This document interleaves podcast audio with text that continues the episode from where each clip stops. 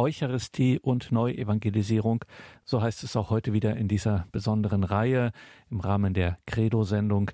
Eucharistie und Neuevangelisierung im Monat Juni hören wir immer donnerstags und freitags, jeweils am Abend um 20.30 Uhr in der Credo-Sendung, diese Reihe mit Schwester Dr. Theresia Mende, die Dominikanerin Theresia Mende, die man im deutschsprachigen Raum kennt von ihrem langjährigen und so viele Menschen, Gemeinden, Gemeinschaften inspirierenden Tätigkeit beim Institut für Neuevangelisierung in Augsburg.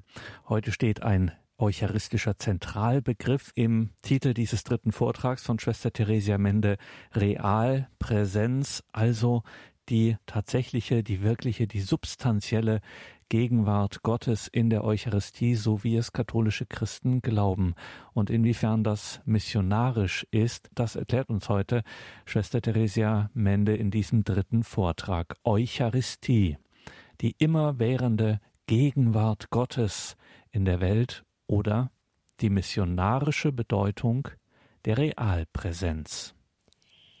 Liebe Hörerinnen und Hörer von Radio Horeb.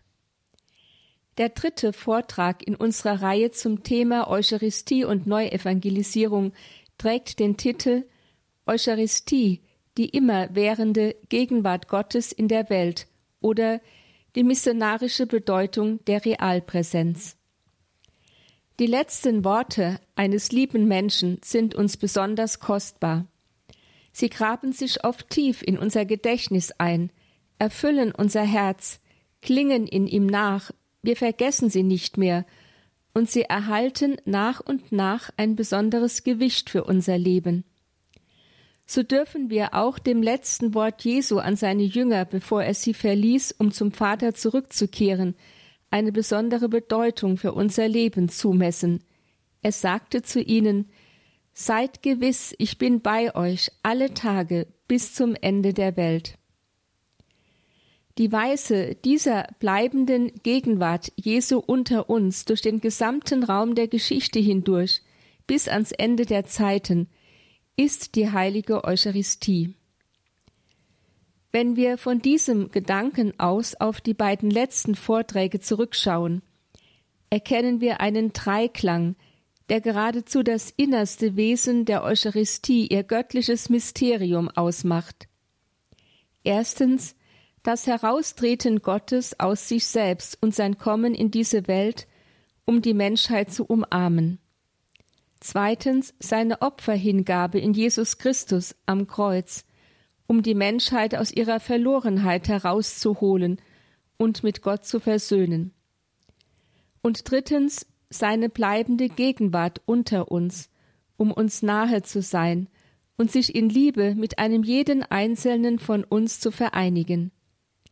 All das verbindet sich in der heiligen Eucharistie zu einem immerwährenden, durch die gesamte Geschichte hindurch andauernden und jedem Menschen persönlich zugewandten Ereignis, das zutiefst missionarisch ist. Denn nur so in diesem eucharistischen Dreiklang von Kommen, Opferhingabe und bleibender Präsenz in unserer Welt kann Gott den in Sünde und Tod verlorenen Menschen ergreifen und in die ursprüngliche Freundschaft mit Gott zurückführen.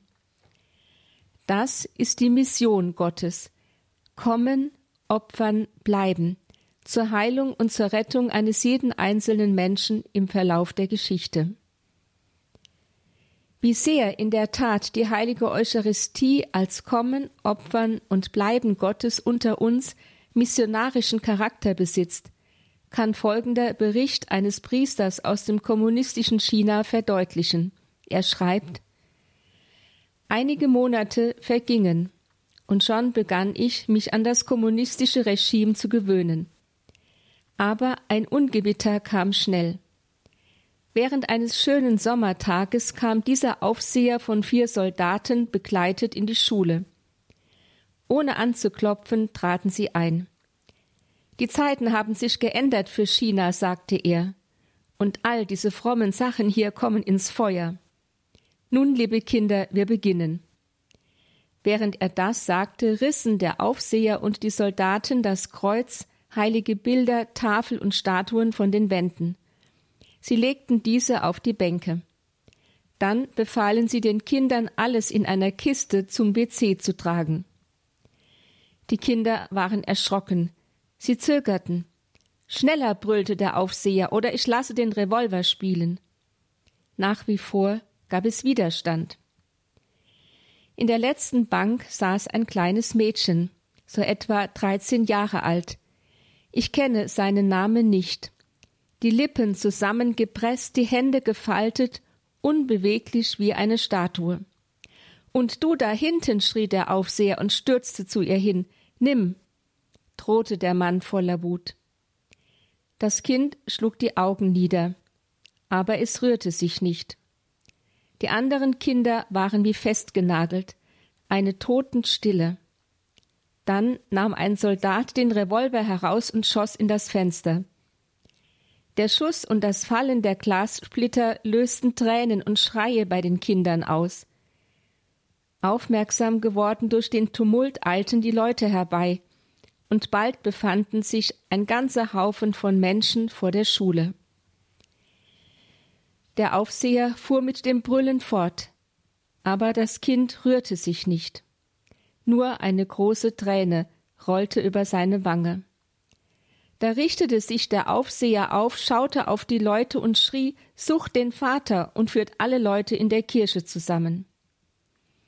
Als die Kirche voll war, führte man den Vater des kleinen Mädchens herbei, seine Hände auf dem Rücken gefesselt.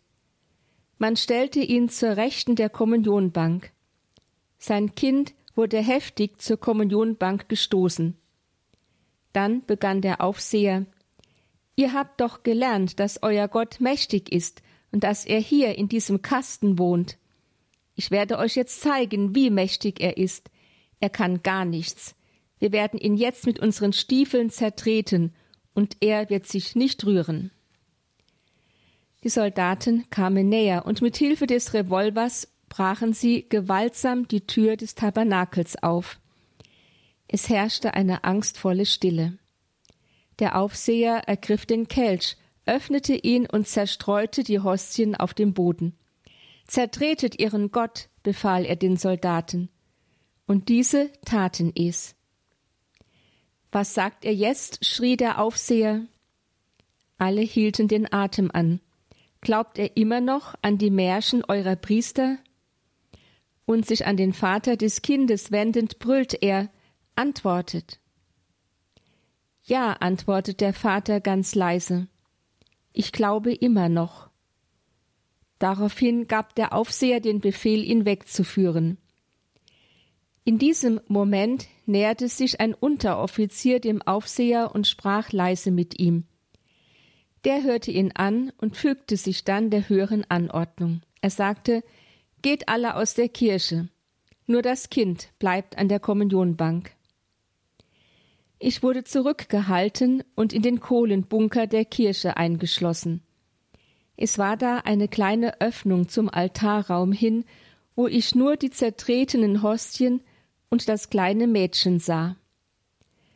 Kurz danach sah ich eine schöne junge Dame eintreten. Sie trug prächtige Kleider, Ringe und Armbänder an den Fingern und Handgelenken. Und sie lächelte. Armes Kind, sagte sie und umarmte es. Arme Kleine, was haben diese Männer nur mit dir gemacht? Komm mit mir, ich werde gut zu dir sein. Willst du? Dann komm. Das Kind begann zu schluchzen und fiel in ihre Arme. In meinem finsteren Gefängnis vergaß ich Tag und Stunde. Ich betete, ich schlief, ich hatte Hunger, Durst sowie rasende Kopfschmerzen. Um mich herum war Totenstille. Aber ich hörte Geräusche, die man bei anderen Gelegenheiten nicht hört. War es schon Morgen? Ich hörte, wie eine Tür mit leisem Geräusch aufging. Durch mein kleines Guckloch beobachtete ich, und was sah ich? Das kleine Mädchen. Es begab sich zögernd in den Altarraum. Dort hielt es inne und schaute um sich.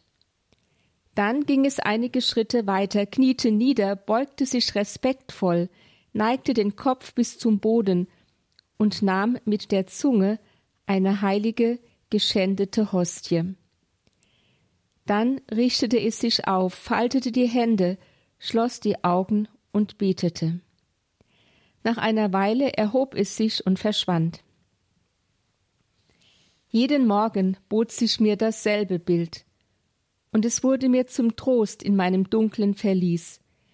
Mit Ungeduld erwartete ich jeden Morgen den ersten Schimmer des Lichtes und das kleine Mädchen, welches kam, um zu kommunizieren. Wie oft kam es? Ich kann es nicht sagen, aber an einem bestimmten Morgen, als es nach dem Kommunizieren die Hände gefaltet und im Gebet vertieft dakniete, wurde plötzlich mit Getöse die Kirchentür aufgestoßen. Ich hörte ein wildes Brüllen, dann einen Schuss. Das Kind sank nieder. Sich auf ihre Hände stützend glitt sie langsam, schmerzvoll nach unten zu einer Hostie und kommunizierte. Der Soldat war näher gekommen und beobachtete die Kleine. Ein letztes Mal versuchte sie sich aufzurichten, um die Hände zu falten. Dann fiel sie zurück, und ihr Kopf schlug mit einem dumpfen Geräusch auf den Boden. Sie schloss die Augen für immer. Der Soldat betrachtete das Kind, sah auf die Hostien und verharrte einen Augenblick unbeweglich. Dann ging er mit schweren Schritten weg und verließ die Kirche. Ich befand mich noch unter dem schmerzvollen Eindruck dessen, was dem Kinde gerade geschehen war, und betrachtete die kleine Märtyrerin. Da wurde die Tür meines Verlieses aufgeschlossen, derselbe Soldat stand vor mir und sagte Mein Herr, Sie sind frei. Ich dankte und eilte so schnell ich konnte in den Altarraum, Kaum hatte ich mich neben dem toten Körper niedergekniet, da stand der Soldat abermals vor mir. Herr, sagte er zu mir, wenn in jeder Stadt so ein kleines Mädchen wie dieses wäre, dann würde kein Soldat mehr für den Kommunismus kämpfen. Dieser erschütternde Bericht über das Martyrium eines dreizehnjährigen Mädchens bezeugt uns klar die drei bisher beobachteten Wesensaspekte von Eucharistie sowie ihren missionarischen Charakter. Die Soldaten, die die Hostien in der Kirche zerstreuten und mit ihren Stiefeln zertraten, wussten, was sie taten. Zertretet ihren Gott hatten sie gebrüllt und gaben damit das Bekenntnis der Christen wieder, die in der Hostie nicht ein Stück Brot und auch nicht ein Symbol für Jesus Christus sehen, sondern den wahren Leib Christi, das heißt die reale Gegenwart Gottes, verborgen unter den Gestalten des Brotes. Auch das Verhalten des Kindes, das es wagt, unter Lebensgefahr täglich in die Kirche zu kommen, um eine Hostie nach der anderen andächtig zu kommunizieren und danach noch ehrfürchtig anbetend zu verweilen, obwohl es doch damit rechnen musste, jeden Augenblick entdeckt zu werden. Bezeugt, dieses Kind hat begriffen, dass in dem kleinen Stück Brot, das da zertreten und entehrt auf dem Boden liegt, Gott zu uns Menschen gekommen ist, dass in ihm die Opferhingabe Gottes in Jesus Christus real gegenwärtig ist und dass Gott sich in der Gestalt des Brotes demütig uns Menschen ausliefert, ganz gleich, wie wir ihn behandeln um auf diese Weise unter uns zu bleiben, heilend, rettend und erlösend. Für diesen Glauben bezahlte das Kind am Ende mit seinem Leben. So wurde es zur unwiderstehlichen Zeugin, zur Märtyrerin für die Wahrheit Gottes, für sein Kommen, seine Opferhingabe und seine Gegenwart in der Eucharistie und indem es sein Lebensopfer mit dem Lebensopfer Jesu Christi in der heiligen Eucharistie vereinte, wurde beider Opferhingabe zu einem Stachel im Herzen des Mörders. Dieser Mensch, der gerade eben kaltblütig das Kind um seines Glaubens willen getötet hatte, musste bekennen, dass gerade dieses Kind seine ganze kommunistische Lebensanschauung über Bord geworfen und ihn von jener unfasslichen Wahrheit überzeugt hat, dass Gott wahrhaftig existiert und gegenwärtig ist in einem kleinen Stück Brot, dass dieser Gott aus Liebe zu den Menschen es bis heute riskiert, von menschlichem Stolz und barbarischer Bosheit misshandelt und zertreten zu werden, nur um bei den Menschen zu sein und um ihre Liebe zu werben. Wie aber ist es möglich, dass Gott bzw. Jesus Christus wirklich in einem Stück Brot gegenwärtig ist? So real gegenwärtig, dass Menschen sogar ihr Leben dafür aufs Spiel setzen. Wie ist das möglich? Schauen wir dazu auf den biblischen Text in Johannes 6, 48 bis 59, in dem Jesus selbst über dieses Geheimnis des Glaubens spricht. Es heißt dort Ich bin das Brot des Lebens. Eure Väter haben in der Wüste das Manna gegessen und sind gestorben. So aber ist es mit dem Brot, das vom Himmel herabkommt. Wenn jemand davon isst, wird er nicht sterben. Ich bin das lebendige Brot, das vom Himmel herabgekommen ist. Wer von diesem Brote isst, wird in Ewigkeit leben. Das Brot, das ich geben werde, ist mein Fleisch für das Leben der Welt. Da stritten sich die Juden und sagten, wie kann er uns sein Fleisch zu essen geben? Jesus sagte zu ihnen, Amen, Amen, ich sage euch, wenn ihr das Fleisch des Menschensohnes nicht esst und sein Blut nicht trinkt, habt ihr das Leben nicht in euch. Wer mein Fleisch isst und mein Blut trinkt, hat das ewige Leben, und ich werde ihn auferwecken am jüngsten Tag. Denn mein Fleisch ist wahrhaft eine Speise und mein Blut ist wahrhaft ein Trank. Wer mein Fleisch isst und mein Blut trinkt, der bleibt in mir und ich bleibe in ihm. Wie mich der lebendige Vater gesandt hat und wie ich durch den Vater lebe, so wird jeder, der mich isst, durch mich leben. Dies ist das Brot, das vom Himmel herabgekommen ist. Es ist nicht wie das Brot, das die Väter gegessen haben, sie sind gestorben. Wer aber dieses Brot isst, wird leben in Ewigkeit. Diese Worte sprach Jesus, als er in der Synagoge von Kapharnaum lehrte. Schon zu Lebzeiten Jesu ist es den Menschen offensichtlich schwer gefallen, an die wahre und wirkende Gegenwart Jesu in der Eucharistie zu glauben. Als Jesus den Juden sagte, dass er das lebendige Brot ist, das vom Himmel herabgekommen ist, dass der, der von diesem Brote isst, ewig leben wird und dass dieses Brot sein Fleisch ist, das er hingibt für das Leben der Welt, da provoziert er den offenen Widerstand.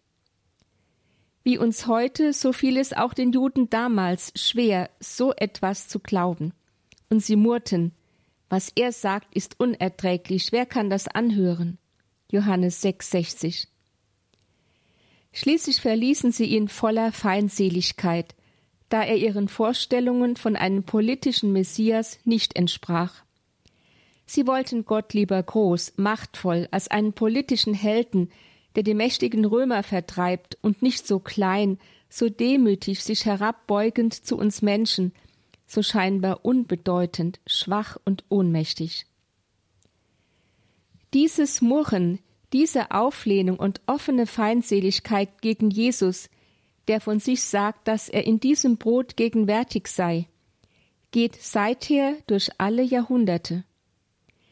Die Unfähigkeit, Jesu Wort, dass die eucharistischen Gaben von Brot und Wein sein Fleisch und sein Blut sind, anzunehmen, hat die Kirche tief gespalten und zerrissen und frisst sich auch heute wie ein Geschwür durch die Herzen vieler Christen, auch vieler Katholiken. Es stehen die Fragen auf, die sich dem Nahesein Gottes in einer so demütigen Gestalt irdischer Gaben entgegenstellen und mit scheinbar vernünftigen Argumenten behaupten, dies alles sei unmöglich. Wir wollen nun im Folgenden über einige dieser Fragen nachdenken. Dabei geht es nicht um Lust am Problematisieren, auch nicht um wissenschaftliche Diskussion, sondern darum, Vorbehalte gegen den Glauben an die Eucharistie abzubauen, das Ja zum Glauben aus ganzem Herzen neu sprechen zu lernen, wieder unbefangene Freude an der Gegenwart Jesu in der Eucharistie empfinden zu dürfen und sich im Gebet diesem in der Eucharistie so nahen Gott anvertrauen zu können. Die erste Frage wendet sich dem biblischen Zeugnis zu. Sagt denn die Bibel wirklich, dass in den eucharistischen Gaben von Brot und Wein der Leib und das Blut Jesu Christi gegenwärtig, das heißt real präsent sind. Meinen die Worte Jesu, das ist mein Leib und das ist mein Blut, die volle Kraft leiblicher Anwesenheit?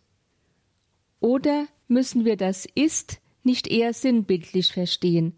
Das bedeutet mein Leib, das bedeutet mein Blut.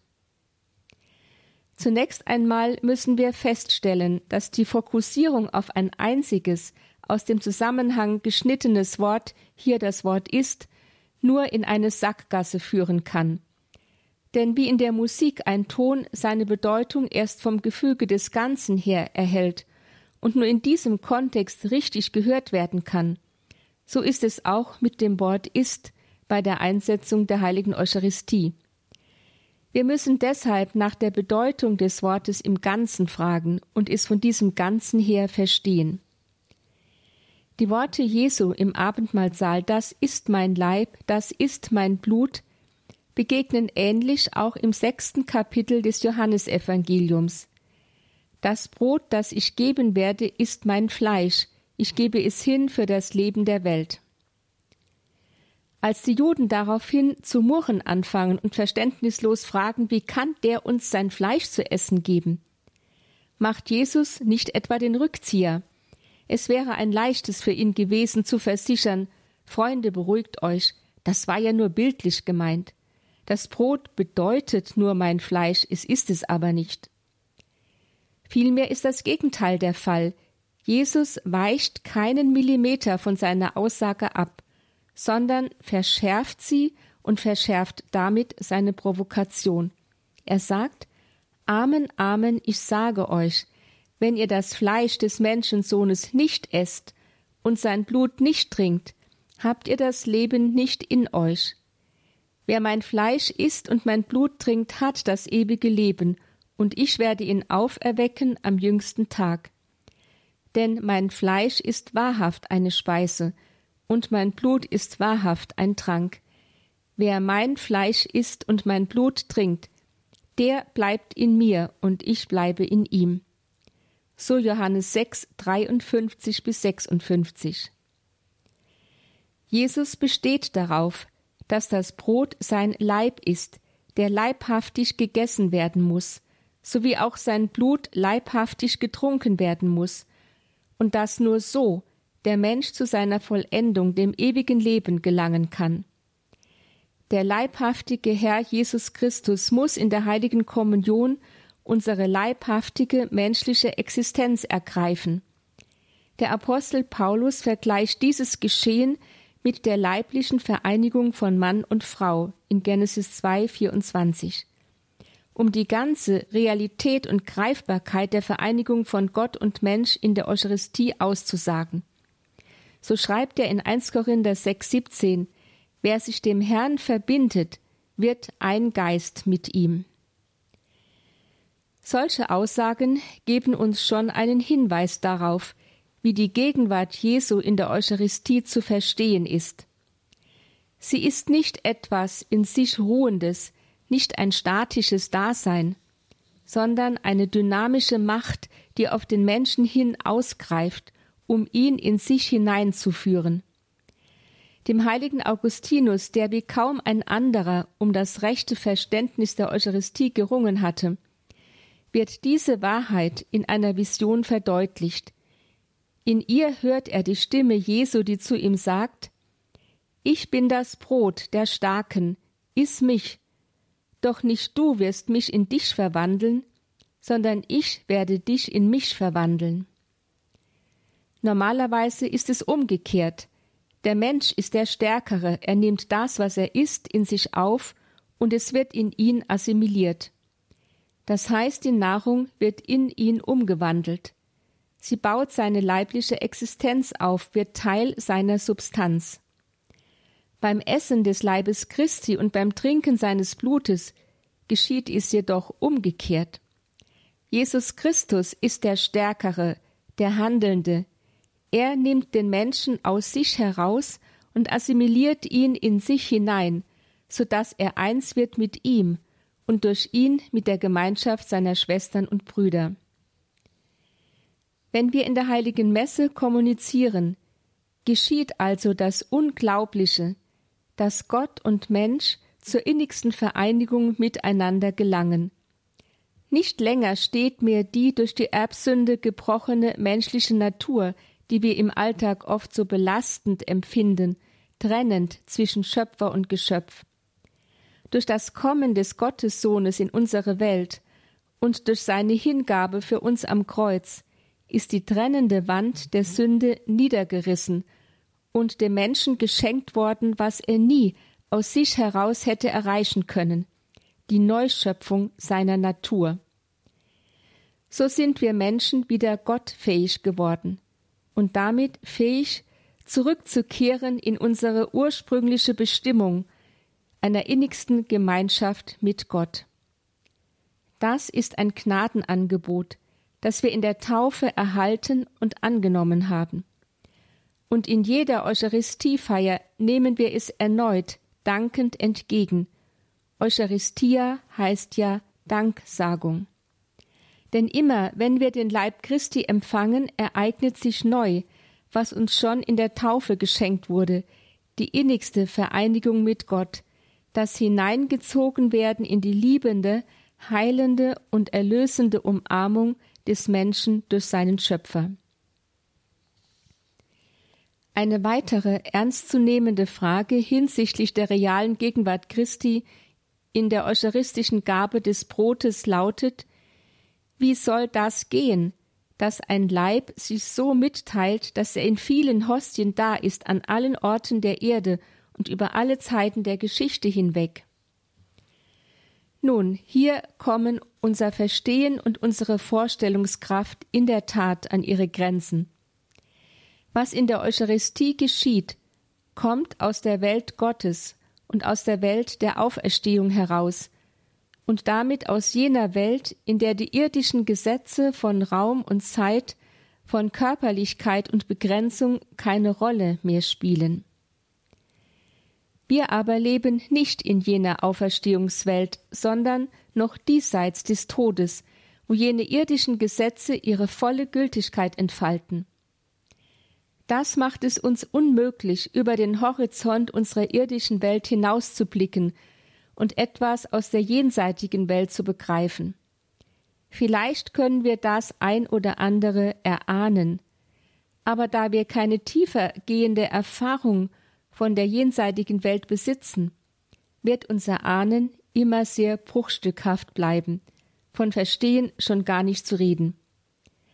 Ein Mensch zum Beispiel, der blind geboren ist, kann sich vielleicht noch durch Ertasten eine gewisse Vorstellung von einem Baum oder einem Menschen machen, wobei diese Vorstellung sehr eingeschränkt und bruchstückhaft bleibt und sehr unterschiedlich ausfallen wird. Von Farben aber wird er sich gar kein Bild mehr machen können, da er nie eine Erfahrung mit ihnen gemacht hat. So ist es auch mit unserem Bemühen um ein Verstehen der Eucharistie. Allenfalls vermögen wir tastend hinauszudenken über unsere irdischen Grenzen in die jenseitige Welt hinein, aber auch nur deshalb, weil uns von dorther der Himmel ein Spalt breit geöffnet wurde durch das Kommen Jesu Christi und die Begegnung der Jünger mit dem Auferstandenen. Dennoch bleibt unser Versuch, die Eucharistie zu verstehen, nur das Tasten eines Blinden, ein hilfloser Annäherungsversuch an jene Welt, die wir letztlich nie wirklich durchdringen oder gar begreifen können, da sie in einer ganz anderen Dimension der entgrenzten Seinsweise Gottes existiert. So wird auch die heilige Eucharistie letztlich für uns immer ein Mysterium bleiben, dem wir uns angemessen nur in ehrfürchtig gläubiger Anbetung nähern können. Wagen wir das, dann wird sich gerade darin ein Raum des Verstehens öffnen, der das verstandesmäßig Begreifen entgrenzt in eine Herzensübereinstimmung hinein, die das intellektuelle Begreifen weit hinter sich lässt und zu einem tieferen Verstehen führt. Versuchen wir uns jetzt aber auch mit dem Verstand dem Geheimnis der Eucharistie zu nähern, soweit uns dies möglich ist. Unsere Fragestellung lautete, wie ist es möglich, dass ein Leib, der Leib Christi, sich so mitteilt, dass er in vielen Hostien an allen Orten und zu allen Zeiten gegenwärtig ist? Einer Beantwortung dieser Frage bringt uns zunächst die Betrachtung des Wortes Leib näher. Leib meint in der Bibel nicht einfach den Körper im Gegensatz zum Geist, sondern die ganze Person, in der Leib und Geist untrennbar eins sind. Das Wort Jesu, dies ist mein Leib, heißt also, dies ist meine im Leib wesende ganze Person. Und wie diese Person geartet ist, zeigt uns die Fortsetzung des Wortes Jesu, der für euch hingegeben wird. Die Person Jesu, die wir in der Eucharistie empfangen, ist also von ihrem innersten Wesen her Sein für die anderen, ist sich hingeben und sich austeilen. Deshalb kann diese Hingabe und dieses sich austeilen zu allen Zeiten und an allen Orten geschehen. Denn wir empfangen ja nicht ein Stück des Körpers Jesu, sondern seine Person, und erfahren damit die Vereinigung mit ihm, dessen innerstes Wesen es ist, sich an jeden Einzelnen von uns auszuteilen und hinzugeben. Wir können das annähernd verstehen, wenn wir auf unsere eigene Leiblichkeit schauen. Unser Leib trägt eine gewisse Gegensätzlichkeit in sich. Einerseits bildet er eine Grenze, die uns vom anderen trennt. Ich kann nicht in den anderen hinein und nicht durch ihn hindurchgehen. Den Raum, den ich einnehme, kann der andere nicht einnehmen, auch wenn er unmittelbar neben mir steht. Ich kann auch nicht in den anderen hineinschauen, da der Leib sein Inneres verdeckt. Aufgrund unserer Leiblichkeit sind wir uns also irgendwie fremd. Ja, aufgrund dessen bin ich sogar mir selber fremd, denn wir sehen ja oft auch nicht in uns selbst, in unsere eigene Tiefe hinab. Der Leib ist also die unverrückbare Grenze, die uns undurchsichtig und undurchdringlich füreinander macht, die uns nebeneinander stellt und verhindert, dass wir uns zu innerst erkennen und berühren. Aber zugleich ist der Leib auch eine Brücke, denn durch ihn begegnen wir uns, Sehen und fühlen wir uns, sprechen wir miteinander. In den Gebärden, dem Blick der Sprache offenbaren wir ein Stück weit unser Inneres, zeigen wir, wer wir sind. Der Leib macht Verbindung untereinander erst möglich. So ist der Leib Grenze und Kommunikation zugleich. Das aber bedeutet, dass ich meine Leiblichkeit unterschiedlich leben kann entweder mehr in Richtung Grenze, Versperrung, Abschottung zum anderen hin oder mehr in Richtung Kommunikation, Kontakt, Offenheit und Mitteilsamkeit gegenüber dem anderen.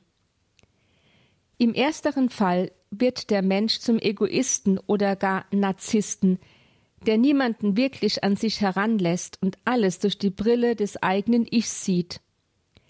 Im zweiten Fall wird der Mensch zum Freund, der sich öffnet und mitteilt, der seinen Blick auf den anderen richtet, die Grenze des Leibes überwindet und so ein inwendiges Aneinanderrühren, innere Nähe, Herzensbeziehung möglich macht.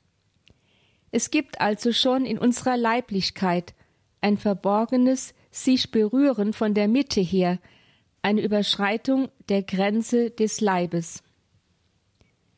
Auferstehung aber heißt nun, dass die Grenze des Leibes aufhört und dass das, was an ihm Kommunikation ist, bleibt. Der Auferstandene kam durch verschlossene Türen, war an den verschiedensten Orten plötzlich präsent und auch wieder verschwunden. Er konnte berührt werden und sich doch auch augenblicklich entziehen.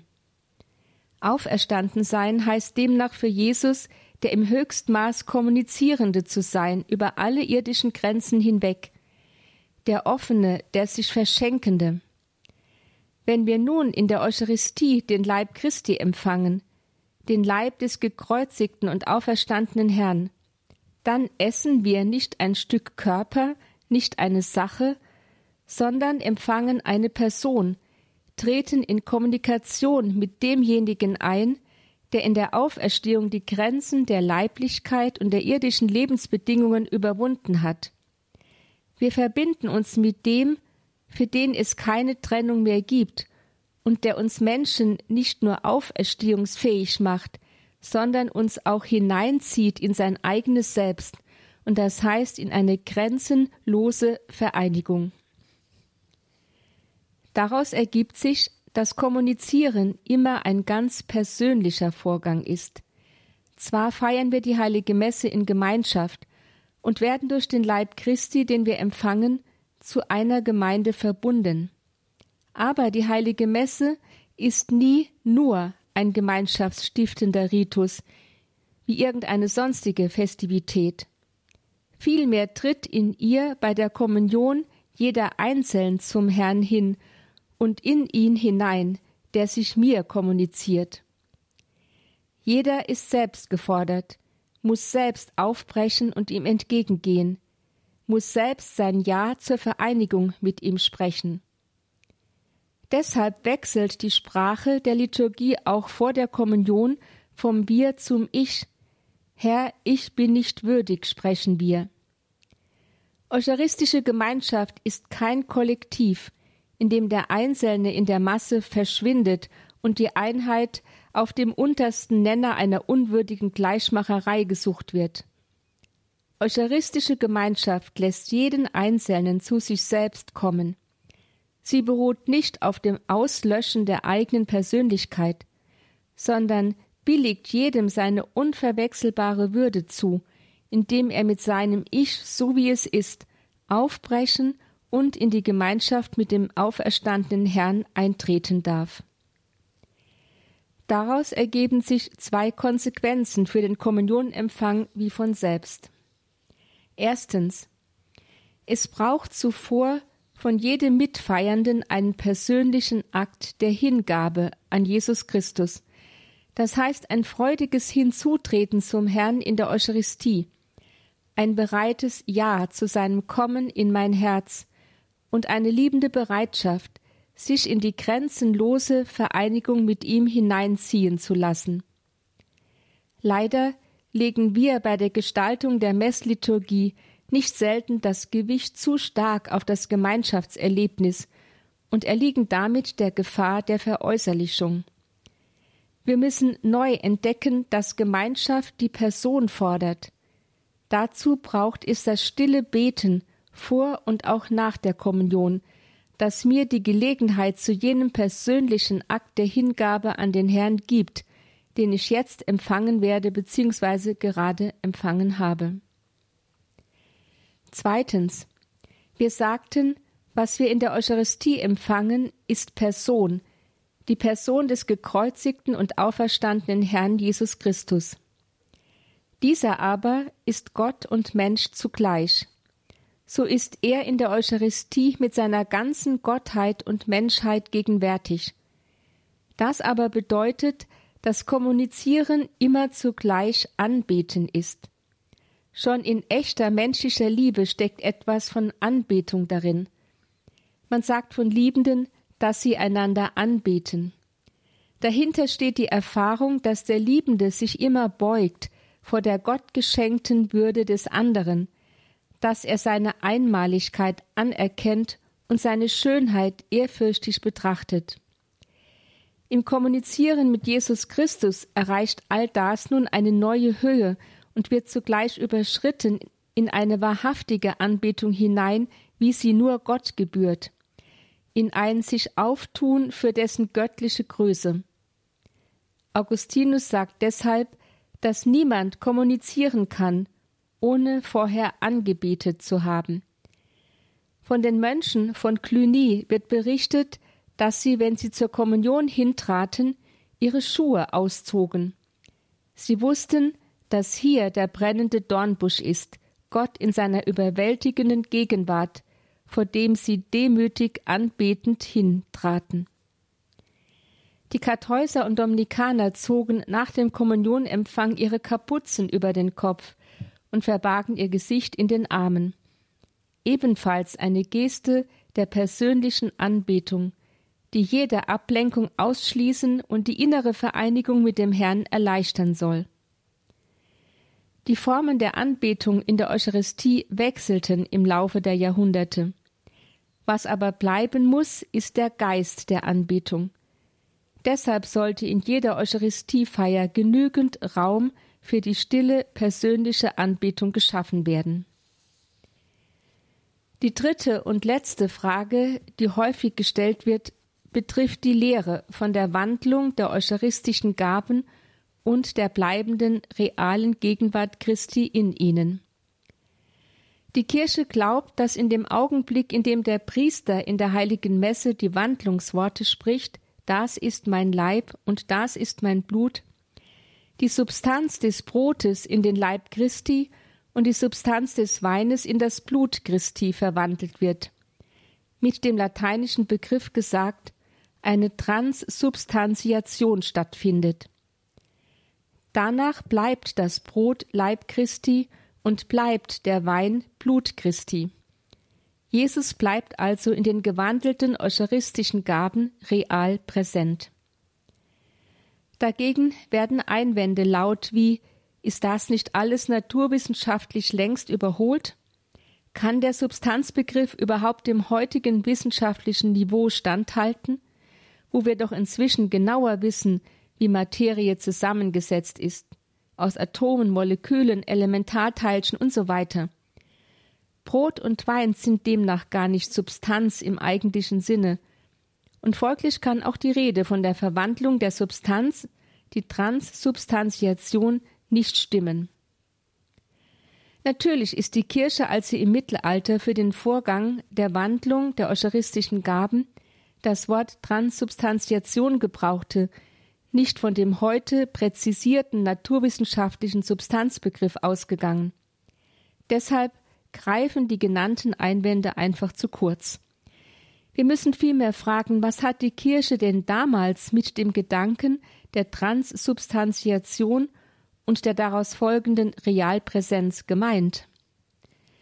Im zwölften Jahrhundert drohten zwei extreme Positionen, das Geheimnis der Eucharistie zu zerreißen. Da gab es auf der einen Seite die Auffassung, Jesus ist in der Eucharistie wirklich da, wobei jedoch Wirklichkeit als Körperlichkeit verstanden wurde. Die Vertreter dieser Position gingen sogar so weit zu sagen, in der Eucharistie kauen wir das Fleisch Christi. Damit aber sind sie einem schrecklichen Irrtum auf den Leim gegangen, denn Jesus ist auferstanden, in der konsekrierten Hostie ist der auferstandene Herr gegenwärtig. Wir kauen nicht Fleisch, wie Menschenfresser es tun würden. Deshalb stand zu Recht, standen zu Recht andere dagegen auf, die sich gegen einen solch geschmacklosen Realismus wehrten. Da jedoch auch sie nur das Materielle, Greifbare, Sichtbare für Wirklichkeit hielten, gingen sie nun ins andere Extrem und sagten, weil Jesus Christus nicht in kaubarer Wirklichkeit in der Eucharistie da sein kann, kann dieses nur Sinnbild für Christus sein.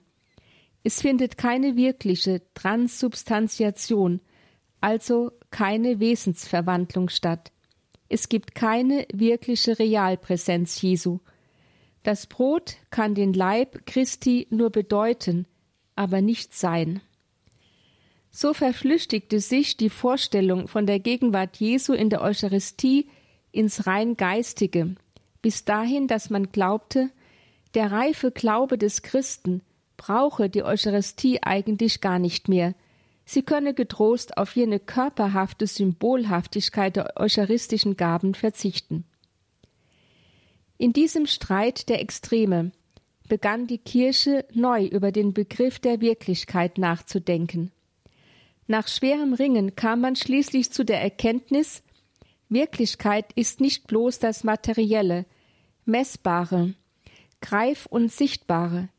Wirklich sind nicht nur die Quanten, die quantitativen Dinge also, die uns sichtbar umgeben. Vielmehr gibt es auch Wirklichkeiten, Realitäten, die viel tiefer wurzeln, die unsichtbar hinter den Dingen stehen und in ihnen wirken, die nicht anfassbar und messbar sind, wie zum Beispiel Liebe, Hass, Vertrauen, Gefühle und so die sich aber sehr wohl Ausdruck verschaffen in quantitativen Dingen. So spiegeln sich zum Beispiel Liebe oder Hass im Gesicht eines Menschen wider. Ja, man sah sogar den Wert der materiell sicht- und greifbaren Dingen schließlich nur noch in ihrer Funktion, die äußere Erscheinungsweise für das eigentliche, das unsichtbare Sein zu sein. Letzteres aber hielt man für die eigentliche Wirklichkeit, die in der Tiefe der Dinge verborgen und dort wirkend und prägend präsent ist. In der Eucharistie greifen nun genau diese beiden Wirklichkeitsebenen ineinander. Wenn der Priester die Wandlungsworte spricht, bleibt die äußere, die quantitative Wirklichkeit des Brotes zwar bestehen, wir sehen und berühren weiterhin Brot, also die äußere Erscheinungsweise desselben. Aber die innere Wirklichkeit, das eigentliche Wesen des Brotes wird verwandelt, von ihm ergreift Jesus Christus Besitz und wandelt es in sich selbst. So begegnet nun unter den äußeren Gestalten bzw. unter der äußeren Erscheinungsweise des Brotes er selbst, der auferstandene Herr in seiner ganzen Gottheit und Menschheit. Genau das ist es, was die Kirche im Mittelalter mit dem Wort Substanz bzw. Transsubstantiation meinte und was auch heute noch gültig ist. Das eigentliche Wesen des Brotes, die Substanz, wurde in das Wesen Jesu Christi verwandelt. Der tiefe eigentliche Grund des Seins, über das der Priester die Wandlungsworte gesprochen hat, ist nun der auferstandene Herr selbst, während die äußere materielle Gestalt Brot bleibt. Das bedeutet also, in der Eucharistie ist Jesus Christus real präsent, aber er ist nicht da wie ein Stück Fleisch, und wenn ich kommuniziere, kaue ich nicht sein Fleisch. Er ist da in der Weise einer tieferen, der eigentlichen Wirklichkeit des Seins, die den substanziellen Grund hinter und in den Gestalten von Brot und Wein bildet. In ihr begegnet er uns, wenn wir kommunizieren, und zieht uns hinein in sein göttliches und das heißt in sein ewiges Leben. Mit diesen Gedanken haben wir uns nun ein wenig dem Verständnis von Eucharistie und Realpräsenz wirklicher Gegenwart Jesu in der Eucharistie genähert. Doch möchte ich noch drei weitere Hinweise geben, die das Gesagte vertiefen können. Erster Hinweis. Es war der Kirche immer schon wichtig klarzustellen, dass in der Eucharistie wirkliche Verwandlung geschieht. Es trägt sich, wenn der Priester die Wandlungsworte spricht, wirklich etwas zu. Es wird Neues, das vorher nicht war. Auch ist es nicht so, dass zu dem bestehenden Brot noch der Leib Christi hinzutritt, so dass beides nebeneinander existierte als zwei Dinge, die auf gleiche Weise als zwei Substanzen vorhanden seien. Wenn in der Eucharistie der auferstandene Christus leibhaftig kommt, dann ist er von anderer Art als das Brot. Er ist der Größere, der ganz andere, der Göttliche und damit der Stärkere. Dann geschieht Verwandlung, indem die irdisch-menschliche Substanz, eben das Brot, durch Aufnahme in eine höhere, göttliche Ordnung in ihrem eigenen Wesen getroffen und verändert wird. Wir können uns das an einem Beispiel verdeutlichen. Es ist ja nicht so, dass beim Essen der Leib in die Nahrung verwandelt wird, sondern umgekehrt. Der Leib nimmt die Nahrung auf und verwandelt sie in den Organismus hinein. Denn der Leib gehört einer höheren Ordnung an und ist somit der stärkere. Ähnliches geschieht auch in der Eucharistie. Der Herr bemächtigt sich des Brotes und des Weines, er hebt sie gleichsam aus den Angeln ihres gewöhnlichen Seins in eine neue Ordnung hinein. Auch wenn sie physikalisch gleich bleiben, sind sie zutiefst anderes geworden. So Josef Ratzinger. Dieses Gesetz der Wandlung durch den Stärkeren, wie wir es in der heiligen Eucharistie erleben, hat auch eine ganz praktische Konsequenz für unser gläubiges Leben. Wenn wir Jesus Christus in der heiligen Kommunion empfangen, er also in uns real anwesend ist, wird er, der Stärkere, uns in sich hinein verwandeln. Wo der auferstandene Herr, der den Tod besiegt und dem Leben zum Triumph verholfen hat, seine Hand hinlegt, wird Altes neu. Er wird die Verheißung aus dem Alten Testament wahrmachen und unser hoffnungslos verdorbenes Herz neu schaffen und einen neuen Geist in uns hineinlegen. So hat er es versprochen in Ezechiel 36, 26. So werden wir mit dem Kommunionempfang, wenn wir umkehren und diese Verwandlung von innen heraus an uns geschehen lassen, Jesus Christus immer ähnlicher werden.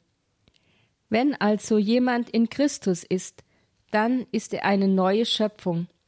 Das Alte ist vergangen, Neues ist geworden, sagt Paulus in 2 Korinther 5, 17. Christsein ist also wesenhaft Verwandlung, Bekehrung und Gleichgestaltung mit Jesus Christus. Das geschieht vor allem in der fruchtbaren Teilnahme des Christen an der Eucharistie. Somit ist diese der zentrale und unverzichtbare Vollzug unseres Glaubens und darf nicht wie es leider im Verlauf unseres Christseins immer wieder einmal geschieht, zu einer lästigen Pflichterfüllung werden, die wir gedankenlos absolvieren. Je mehr wir Christen als eucharistische Menschen leben und von der Wurzel her immer wieder neu geschaffen werden, desto mehr werden wir das Geheimnis der Verwandlung überhaupt verstehen, dass unsere Welt als Ganze einmal verwandelt und neu geschaffen, hineingeschaffen wird in Jesus Christus. Zweiter Hinweis. In den 60er Jahren wurde heftig um die Frage gestritten, was geschieht nun wirklich bei der Wandlung in der heiligen Messe. Man setzte sich dabei klar von dem bisherigen Substanzbegriff ab und damit auch von dem theologischen Begriff der Transsubstantiation der Wesensverwandlung und sprach von Transsignifikation, Bedeutungswandel. In der Eucharistiefeier würde den Gaben von Brot und Wein eine andere Bedeutung zugemessen, eben die Bedeutung von Leib und Blut Christi. Aber es geschehe keine substanzielle Verwandlung.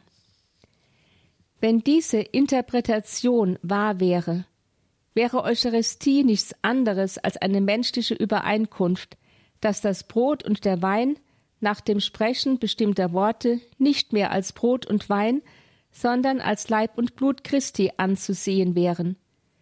Brot und Wein würden dann nur zeitweilig für einen kultischen Zweck umfunktioniert. Sie erhielten nur zeitweilig eine andere Bedeutung. Damit aber wäre Eucharistie nur ein heiliges Spiel, von Menschen ins Werk gesetzt, aber keine Wirklichkeit. Dagegen hält die Kirche bis heute entschieden daran fest, was sich in der Eucharistie ereignet, ist ein objektives Geschehen, ein wirkliches göttliches Handeln und nicht eine menschliche Vereinbarung, die letztlich an der Sache Brot und an der Sache Wein nichts ändern würde. Was in der Eucharistie geschieht, ist keine Umfunktionierung von Wein und Brot, keine Umdeutung oder mit dem lateinischen Wort gesagt keine Transsignifikation, sondern geht tiefer. Gott handelt, nicht der Mensch. Gott wirkt wirkliche Verwandlung, eine Verwandlung des Seinsgrundes. Es geschieht theologisch gesprochen eine Umsubstanziierung oder Transsubstantiation. Dritter Hinweis. Aus der Transsubstantiation, der Wandlung des Seinsgrundes von Brot und Wein ergibt sich in letzter Konsequenz noch ein weiterer Gedanke. Wenn Brot und Wein in der Eucharistiefeier nicht von uns Menschen umfunktioniert werden, sondern Gott selbst handelt und Neues wirkt, wenn er selbst sie in seinen Leib und sein Blut verwandelt, dann bedeutet dies, dass seine Gegenwart bleibt, dass wir ihm jederzeit und ganz persönlich und lebendig in der Eucharistie begegnen können. Im Blick darauf spricht die Kirche von der Realpräsenz Jesu Christi in der Eucharistie. Deshalb tragen die Katholiken auch nach der heiligen Messe die übrig gebliebenen Hostien nicht in die Küche, um sie anderweitig zu verwerten, sondern bewahren sie ehrfürchtig im Tabernakel auf und beten in ihnen Jesus Christus an. Aus diesen grundsätzlichen Überlegungen zur heiligen Eucharistie als die Weise der immerwährenden und wirkenden Gegenwart Gottes in unserer Welt ergeben sich einige praktische Anregungen für unser persönliches Glaubensleben. Erstens machen wir uns, wenn wir die heilige Eucharistie empfangen, das unfassliche Mysterium bewusst, dass es Gott ist, der sich in unsere Hände legt und sich so uns geradezu ausliefert. An uns liegt es zu entscheiden, wie wir mit diesem demütig uns zugewandten Gott umgehen, ob ehrfürchtig, dankbar, bereit, ihm den zentralen Platz in meinem Herzen und in meinem Leben zu geben und ihn Herr sein zu lassen, den ich anbete und liebe, oder ob ich gedankenlos, zerstreut, rituell und roh mit ihm verfahre, ihm praktisch Gewalt antue. Leider geschieht letzteres sehr häufig, besonders auch bei Kindern und Jugendlichen, die meist nicht mehr gelernt haben, was Eucharistie wirklich ist. Bemühen wir uns in der heiligen Messe, dem eucharistischen Herrn unsere ganze Ehrfurcht und Liebe zu zeigen – und damit Zeugnis zu geben von dem in der Eucharistie präsenten Gott, der uns liebt und auf uns wartet, um uns in seine Arme zu schließen. Zweitens, da sich Jesus Christus uns in der heiligen Kommunion leibhaftig schenkt, müssen auch wir ihm eine leibhaftige Antwort geben. Nehmen wir deshalb in der Eucharistiefeier wie auch in der Anbetung eine Haltung der Ehrfurcht und Achtung ein. Das kann, soweit es dem Einzelnen möglich ist, ein Knien oder Stehen sein. Aber auch ein Sitzen kann Ehrfurcht ausdrücken, wenn es kein lässiges sich hinlümmeln ist. Drittens. Es ist immer auch hilfreich, nach dem Kommunionempfang oder in der Anbetung die Augen zu schließen, um ganz ohne Ablenkung beim Herrn zu sein. Auf jeden Fall ist es wichtig, ihn, bildlich gesprochen, mit offenen Armen und liebevollem Herzen zu empfangen. Viertens. Jesus Christus schenkt sich uns in den eucharistischen Gaben nicht nur geistigerweise, sondern leibhaftig. Bemühen wir uns deshalb um eine ebenfalls leibhaftige Antwort. Das bedeutet, wenn wir nach der heiligen Messe die Kirche verlassen, gehen wir bewusst mit Jesus Christus im Herzen zu den Menschen und stehen wir ihnen in den verschiedensten Diensten als leibhaftige Werkzeuge seiner Liebe zur Verfügung.